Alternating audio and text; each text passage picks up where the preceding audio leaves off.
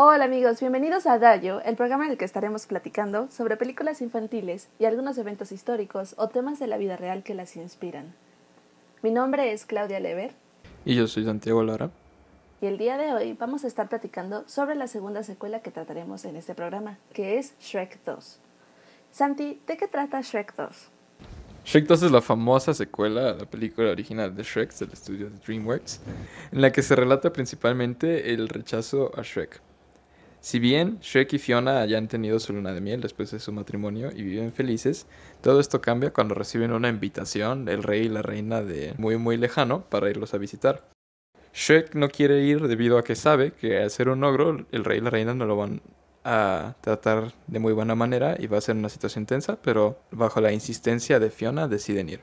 Una vez allá, en efecto, Shrek y el rey tienen una confrontación implícita y eventualmente bastante explícita, en la que el rey no quiere que Shrek se case con Fiona, ya que le parece un escándalo que su hija esté casada y tenga presentemente la forma de un ogro. Sin embargo, conforme avanza la historia, nos enteramos que existe una razón alterna para esto. El hada madrina, la cual, eh, al igual que el rey, está escandalizada al ver la situación actual de Fiona, tiene algún tipo de trato con el rey en el que el rey le prometió que a cambio de su reino iba a hacer que el príncipe encantador, su hijo, se casara con Fiona y eventualmente él heredara el reino. Y el rey entonces está bajo amenaza de hacer que el príncipe encantador y Fiona se conviertan en esposos. Con el objetivo de hacer esto, el rey contrata a un asesino para asesinar a Shrek. Y este asesino resulta ser el gato con botas. Pero al fracasar en su intento, y debido a que Shrek le perdona la vida después de su intento de asesinato, el gato con botas decide acompañar a Shrek en su búsqueda de una manera de hacer feliz a Fiona.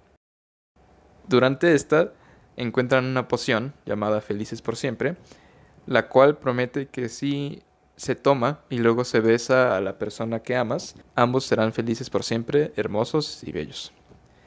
Shrek y Burro se la toman y después de un ligero desmaye, se despiertan Shrek como un hombre muy guapo y Burro como un cemental. Una vez que han hecho esto, Shrek tiene que besar a Fiona para cuando se acabe el día y de esta manera que el hechizo se mantenga por siempre. Pero, aprovechándose de esto, el hada madrina manipula la situación para que Fiona piense que su hijo, el príncipe encantador, es el nuevo Shrek y se casen. Eh, Shrek es exiliado del reino y aprisionado. Sus amigos que viven en el pantano logran ver la noticia de su arresto y, y por ende van a ayudarlo. Una vez que están ahí, irrumpen en los confines del reino y de esta manera Shrek logra evitar la boda de Fiona con el príncipe encantador. Durante la confrontación nos enteramos que el rey en realidad era un sapo y fue la hada madrina quien le ayudó a obtener una forma humana para así poder convertirse en rey y tener su reino. Pero Fiona, antes de que se cumpla el plazo del día, decide no besar a Shrek para que de esta manera se conserven con la forma de ogros que tienen, puedan ser felices para siempre sin necesidad de un hechizo que los convierta en algo que no son. Uno de los primeros temas que se trata en la película es precisamente esta parte del choque cultural y de cómo es que distintas personas de diferentes orígenes pueden presentar algunas dificultades al momento de interactuar dadas las diferencias culturales de acuerdo a dónde provienen y a su estilo de vida. Esto evidentemente en la película está plasmado por el contraste de todas las personas que viven en muy muy lejano, los príncipes, princesas, la población en general, los reyes, y por otro lado, precisamente por Shrek y por Fiona, que ahorita están acostumbrados a un estilo de vida muy muy distinto viviendo en un pantano, en una casa muy chiquita y pues muy alejados de todos los demás. En la película podemos ver que precisamente entre estas dos partes existe cierta complicación que no permite que se integren también o que puedan convivir tan sencillamente. Esto pasa durante la mayoría de la película. Y de hecho, pues, por ejemplo, hay personajes como el rey y el hada madrina que hacen mucho énfasis en el hecho de que esto es gracias a que Shrek es un ogro y que los ogros no viven felices por siempre o que no pertenecen a este mundo de los príncipes y princesas. Entonces comienza un rechazo que lejos de ayudar a que puedan superar estas diferencias para poder convivir, simplemente las empeoran. Ahora, como dato muy curioso o algo muy interesante que podemos observar, es el hecho de que en la vida real pasa algo un poquito contrario, y es que todos aquí en México, por ejemplo, ubicamos muy bien a Shrek y a las películas, o sea, a Shrek 1 y Shrek 2 más que nada. Y es que estas dos películas han tenido muchísimo éxito para nosotros y se ha convertido en un icono popular que está bastante integrado a nuestros chistes, a nuestro humor, a las películas a las que hacemos referencia, etc. Pero esto no se dio simplemente porque el estudio hiciera una muy buena película. Debemos de reconocer que gran parte del éxito de esta película en México se debe a el Star Talent que da voz a burro, y es Eugenio Derbez. Él no fue simplemente un Star Talent que le diera voz, sino que él además trabajó en conjunto con el estudio para poder adaptar el guion. Cuando vemos esta película, vemos que gran parte de que nos guste tanto es gracias al humor que tiene, porque se hace mucha referencia a elementos de la cultura mexicana, que nos remiten mucho al modo en que nosotros hablamos y a los chistes que nosotros solemos hacer. Entonces, por esa parte, sí habría que reconocer que el trabajo de Eugenio Derbez fue pieza clave para que esta película nos gustara tanto a los mexicanos. Pero volviendo un poquito a la parte de choque cultural, nosotros, si hacemos un análisis un poquito más profundo que solo ver la película, logramos observar que lo que los directores originalmente están planteando con esto de muy muy lejano es una crítica a algunas ciudades como Los Ángeles en Estados Unidos, donde se le da mucho peso a las apariencias y a las riquezas que uno posea, razón por la cual obviamente Shrek no es bienvenido y no encaja. Y es que muy curiosamente en Estados Unidos lo que los directores están haciendo es una sátira y una crítica hacia la población rica y superficial de estas ciudades como lo son Los Ángeles o Hollywood, mientras que acá en México la imagen de Shrek y de su familia ha sido utilizada para parodiar al sector contrario del que originalmente se está planteando en la película. Ahora, este no es el único rechazo que existe y como lo mencionaba anteriormente, uno de los principales personajes que se dedica a rechazar públicamente a Shrek es el rey. Sin embargo, esto es algo muy hipócrita, y es que como nos contaba Santi, para el final de la película nosotros nos damos cuenta de que él, de hecho, era un sapo originalmente, y no fue sino hasta que tomó la poción de Felices por siempre que logró convertirse en un humano. De esta manera podemos observar que, como Burro lo dice, él también era un ser verde y feo. Entonces, el hecho de que él continuamente empuje a Shrek y le esté diciendo que él no pertenece a esta sociedad es bastante hipócrita e irónico. Por esta clase de conductas no se limita únicamente a los cuentos en los que nos llevamos alguna clase de moraleja, sino que también ha ocurrido a lo largo de la historia. ¿No es así, Santi? Sí, hoy vamos a comparar mucho esta película con el conflicto de la Tercera Cruzada. Pero antes de empezar con este, justo me gustaría mencionar a uno de los personajes que jugó una gran parte en que empezara este conflicto. Su nombre es Reynold y es una persona que se ve demasiado hipócrita en su ser. Reynold arriba en Jerusalén eh, como capitán y en su tiempo como capitán rompe un tratado que tenía el rey de Jerusalén con el jefe de las Armadas Unificadas de los Estados Musulmanes, Saladín, y empieza a matar a los peregrinos y a los mercaderes. Reynolds defiende sus acciones diciendo que el trato es entre el rey y Saladín y que él no tiene por qué perdonar a herejes que hacen cosas tan odiosas a los ojos de Dios.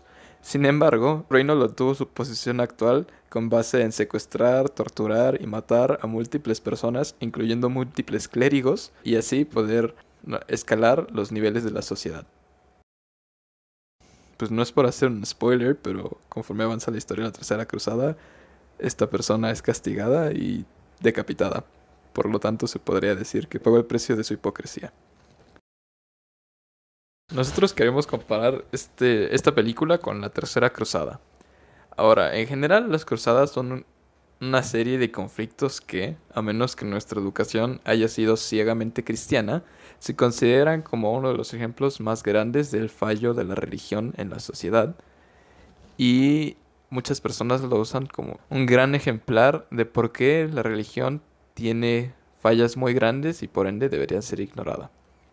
Ahora, si bien es totalmente innegable decir que las cruzadas fueron un conflicto religioso y que fue en gran parte debido al fanatismo religioso que se llevaron a cabo múltiples masacres durante estos conflictos, muchas veces se suele ignorar el conflicto político interno que se presentaba en todas estas. Eh, particularmente, compararemos la película con la Tercera Cruzada, pero esta lección aplica a cualquiera de las cruzadas que se elija. Si bien en la película se hace ver que el rechazo hacia Shrek es porque Shrek es un ogro y la princesa pues es una princesa y esto sería un escándalo, eh, eventualmente descubrimos que el rechazo que tienen el rey y el hada madrina principalmente es porque el rey le había prometido a la madrina que su hijo, el príncipe encantador, iba a heredar su trono. Y si Shrek o cualquier otra persona, podría haber sido un príncipe también, eh, se casan con Fiona, entonces este tratado no se podrá llevar a su fin. Lo mismo pasa en la Tercera Cruzada. La Tercera Cruzada se cuenta como otro de los grandes conflictos del cristianismo contra el Islam, conflictos de religión y en los que se apoyó la población en la fe para ir a la guerra, pero esto no siempre fue cierto. La Tercera Cruzada es un conflicto sumamente complejo y que tiene demasiadas razones de ser y demasiados cambios en su historia, pero intentaré darles un breve resumen. Todo esto empieza en 1174, cuando el rey Balduino IV, un adolescente, llega al trono como rey de Jerusalén. El problema es que era muy joven y tenía lepra. Por ende, era muy poco probable que dejara un sucesor o que él mismo viviese lo suficiente como para tener un buen periodo de reinado. Pese a todos sus defectos físicos, Balduino IV era en realidad un muy buen rey, era muy políticamente entusiasta de mantener relaciones pacíficas. Él se une con Al-Hasir Salah al-Din Yusuf ibn Ayud, persona que nosotros generalmente solemos acortar en el mundo occidental como Saladin, es una imagen prominente en el mundo musulmán. Firman un tratado de paz y desde entonces el Estado Cruzado de Jerusalén y los que lo rodean viven en una relativa situación de tolerancia con el mundo musulmán. Pero, debido a la preocupación de los otros monarcas europeos sobre la sucesión de Jerusalén, Simila, la hermana de Balduino IV, se convierte en una de las mujeres más deseadas de toda Europa, ya que su esposo, eventualmente, cuando muera Balduino, ascenderá al trono. Simila se casa con Guy de Lusignan, un noble que tiene grandes armadas y al que Jerusalén ve como una buena opción de sucesor debido a que tiene una deuda personal con el Papa, porque hace unos cuantos años mató a un arzobispo. Por ende, opinan que si Jerusalén en algún momento se ve amenazado por el mundo del Islam, entonces Guy de Lusignan defendería Jerusalén y así saldaría su deuda con el Papa, quien quizá también lo ayudaría él mismo a defender la ciudad santa. Durante su reinado como rey interino, ya que en este tiempo Balduino seguía vivo, Guy de Lusignan contrata a Reynold, quien es un capitán que rompe el tratado de paz que tenían Saladin y Balduino. Entonces, después de las acciones tan agresivas e hipócritas que toma Reynold, eh, Balduino decide retrasar la coronación de Guy y asciende el nuevo como rey total.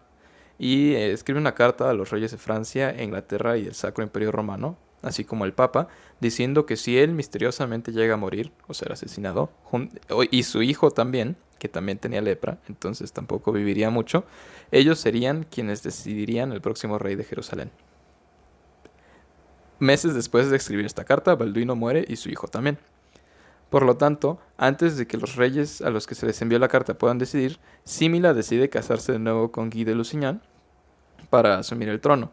Y Guy, en su intento de establecerse como el rey santo de Jerusalén, decide atacar al mundo musulmán y a la amenaza creciente de Saladín. En este ataque, Guy de Lusignan es totalmente arrasado por las fuerzas de Saladín y aquí es cuando muere Reynold junto con él. Sin embargo, Saladín deja a Guy libre, quien marcha hacia Acre, donde Conrad, el rey de Acre, eh, se rehúsa a dejarlo entrar. Y justo es en este conflicto que empieza el conflicto entre los cristianos de manera muy fuerte, en vez de preocuparse tanto por los musulmanes. Por ende, todo este gran conflicto entre dos religiones en realidad se convierte del lado del cristianismo en un conflicto por quién será el rey de Jerusalén y del lado musulmán se convierte en un conflicto por quién va a gobernar todos estos terrenos que Saladín está conquistando y en el que se le mete presión constante a Saladín para tomar decisiones que lo obligan a defender Jerusalén, aunque Jerusalén no sería la posición estratégica indicada para defender durante todas estas batallas. Pero retomando esta parte de que no todo es lo que parece en toda ocasión, incluso el actuar de los personajes, en la película nosotros podemos observar un ejemplo de algo que sucede en la vida real y que va más allá de solamente un comentario incómodo. Y es que cuando están en la cena platicando Shrek, Fiona y sus papás acerca del futuro, llega un momento en el que surge la pregunta de si es que tienen planeado tener hijos. Inmediatamente se ve que el rey no está muy de acuerdo o muy cómodo con la idea de que Shrek y Fiona tengan hijos y de que sus nietos sean ogros. Pero esto no es de los únicos actos cuestionables que tiene el rey, y es que más allá de hacer comentarios, también él empieza a actuar de una manera en la que no estamos muy seguros de si podemos determinar si es un buen rey, una buena persona o no lo es. Evidentemente él tiene esta presión por parte de el hada madrina y el tracto que habían hecho. Él no quiere perder a la reina y no quiere perder el hechizo que le está permitiendo pues estar con ella y gobernar al reino. Sin embargo, el hecho de buscar a un sicario, que en este caso es el gato con botas, para que pueda deshacerse de Shrek, es algo que de todos modos nos deja con un mal sabor de boca, porque, como platicábamos hace algunos episodios, el poder determinar cuánto vale la vida humana, pues es un poquito complicado, pero siendo algo que tampoco beneficiaría a la humanidad y que no estaría salvando a más personas de ello, sino que solo es por su propio interés, nos hace plantearnos que tal vez el rey es una mala persona. Y es entonces que aquí nosotros nos preguntamos, ¿será únicamente la presión social la que lo lleva a actuar así o será que el rey es malo por naturaleza? Pero a nivel histórico, ¿ha existido alguna clase de pregunta sobre si un personaje es malo o no, Santi? Sí, por supuesto. Y el mismísimo Saladin, el enemigo del cristianismo, fue un buen ejemplo de esto. Obviamente, ante los ojos de los reinos cristianos de Europa, Saladín era como un monstruo que amenazaba con destruir la fe. Pero se tiene que tomar muy en cuenta que su mismo poder no era solo suyo. En esta época Europa no era un continente muy unido, de hecho lo único que los unía oficialmente era la fe. Y el mundo árabe, aunque en Occidente no sabemos mucho de él, era algo parecido. De hecho, los primeros 20 años de sus campañas militares, Saladin los pasó luchando contra gente musulmana también, tratando de unificarlos a todos en un jihad, una guerra santa, contra la cruz. Y es por esto que Saladin se vio obligado a tomar múltiples decisiones muy cuestionables, sobre todo él siendo una persona legendaria por su capacidad para la piedad y para el perdón, hubo muchas decisiones que lo obligaron a tomar sus compatriotas islámicos, amenazando con retirar sus armadas que habían unificado para así poder derrotar a Europa.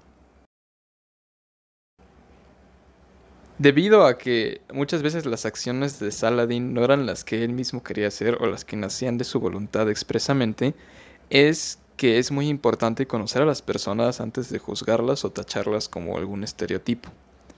Eh, Ricardo Corazón de León, e incluso un poco los franceses que apoyaban a Felipe II y a Conrad, se impresionaron mucho cuando por fin hablaron con Saladín, lo cual es algo muy contrario a lo que pasa en la película, en la que se muestra una tolerancia mucho más baja a un comportamiento distinto o a cambiar la idea inicial que se tiene sobre una persona.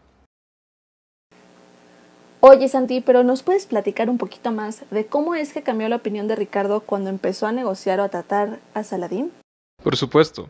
Y es que si bien ni Ricardo ni Felipe conocieron personalmente a Saladín, sí se impresionaron mucho cuando empezaron a tratar con él por medio de cartas privadas. Y es que ellos tenían la idea que tenía el mundo cristiano de Saladín como un bárbaro despiadado eh, que iba a traer junto con él el apocalipsis y la muerte de la fe pero al comenzar a hablar con él se dieron cuenta que de hecho era una persona muy honrada y que se parecía mucho a los caballeros y al código de caballerosidad que existía en esas épocas. De hecho, llegó esto a tal punto que Ricardo II trató de hacer que el hermano de Saladin se casase con su hija para así poder unificar las dos familias y tener a un aliado en el mundo musulmán. Y es que ni en el mundo cristiano ni en el mundo musulmán era extraño ver un matrimonio arreglado. De hecho, este no fue el único matrimonio arreglado que se propuso durante la Tercera Cruzada. Conrad e Isabela, la hermana de Simila, eh, tuvieron un matrimonio arreglado que sí se consumó, a pesar de que ellos dos eran cuñados y cuando se casaron, ellos dos estaban ya casados y sus parejas respectivas seguían vivas. Fue un matrimonio que se llevó a cabo a base de sobornos y engaños, no muy diferente de lo que vemos en la película, ¿no crees, Crow? No, claro, en la película lo que podemos observar es que el matrimonio arreglado es entre Encantador y entre Fiona, aunque no todos aquí están enterados. Obviamente sabemos que quienes hicieron este trato fueron el rey y el hada madrina. Pero, por ejemplo, a la reina de lo que nosotros estamos enterados por la película, no se le informa de esto. Cuando Fiona es chiquita y descubren que ella se convierte en ogro por las noches, el hada madrina hace esta sugerencia que más bien es como una orden disfrazada para que la manden a una torre, con la esperanza de que cuando Fiona fuera más grande y cuando Encantador también creciera, él fuera a rescatarla y de esta manera se pudiera justificar el matrimonio que estaban planeando desde tiempo atrás el rey y el hada. Sin embargo, por parte de Fiona, vemos que este acuerdo es algo tan natural aunque ella lo ignore y está tan integrado en su ser, pero esto no se dio nada más porque sí. Obviamente hasta cierto punto afecta a la sociedad en la que ella vive y al cómo se relaciona con las princesas que pues desde chicas también deben tener esta historia muy vendida de casarse con un príncipe y ser felices. Pero también podemos observar que pues ella desde pequeña en su misma habitación y por parte de su familia recibe esta doctrina de que tiene que encontrar a un esposo, tiene que ser feliz y curiosamente el nombre que le dan es el de encantador. Vemos que no solamente pasa con Fiona, aunque es el caso particular en el que nos estamos centrando, pero también pasa con el resto de la población porque se tiene mucha publicidad y se tiene mucho esta presión de que al ser personajes de cuentos de hadas tienen que buscar llegar a su final feliz, ya sea a través del matrimonio o de llegar a un reino, lo que sea, pero pues en el caso de las princesas suele ser con esto de los príncipes. Y esto, por supuesto, que nos aplica a todos nosotros como personas también e incluso a las personas que consideramos que son un poco distintas de nosotros. Esto sale incluso en la película. Si bien no hay manera de que los autores hayan hecho esto con este significado, en una parte, mientras a Fiona se le menciona a un príncipe, se ve reflejado en el espejo la cara de Carlos, el hijo de la reina Isabel, el príncipe al cual desde su nacimiento se le ha referido como el hombre que algún día será rey. Pero, irónicamente, hoy en día ese título no tiene tanto peso debido a que Además de que claramente su madre no quiere dejarle el trono, parece que la población tampoco lo aceptaría como rey. Por ende, puede que esta persona, que toda su vida se ha preparado para ser rey, nunca lo llegue a ser. Y con esto llega un punto en la película en el que Shrek roba esta poción y se la toma para buscar hacer feliz a Fiona. Algo, un detalle muy chiquito, pero que si son observadores pueden notar, es que cuando Shrek por primera vez huele la pócima, él llega a estornudar y el moco con pócima le cae a un hongo, que después de un tiempo se convierte en una rosa. Esto podría hacer referencia a la rosa de la Bella y la Bestia, que en esta historia funciona como algo que lleva una cuenta regresiva del tiempo que se tiene para que el príncipe que está encantado y es una bestia pueda encontrar el amor verdadero y recibir el beso de esta persona para poder dejar de ser esta criatura porque de lo contrario se quedará así por siempre. Igual, en la película nosotros observamos que Shrek, a partir de que se convierte en un humano muy guapo, tiene este tiempo, tiene un día para lograr besar a Fiona, porque de lo contrario regresará a ser un ogro y pues ya no alcanzarán la felicidad de la manera que se le ha definido a Fiona desde que es pequeña. En esta ocasión, nosotros quisiéramos invitarlos a que no necesariamente se esperen a tener una pócima mágica o a tener un cronómetro en la mano, sino que quisiéramos invitarlos a que se animaran a ir más allá para que puedan hacer uso de lo que esté en sus manos con el fin de que ustedes busquen su propio final feliz, que puede ser distinto para cada uno, porque al final del día el único que decide cuál es el final feliz es uno mismo y pues no quisiéramos que se esperaran a estar bajo presión para poder buscar eso. Eso fue todo de nuestra parte el día de hoy. Ya saben que si quieren comentarnos algo que les haya gustado, algo que no les haya gustado, alguna película que nos recomienden o alguna conclusión a la que hayan llegado, pueden encontrarnos en Instagram como arroba 4 Ya hemos abarcado dos películas que nos han sugerido, entonces siempre estamos dispuestos a escuchar sus recomendaciones. Les habló Claudia Lever y Santiago Lara. Los vemos la próxima semana. Hasta luego.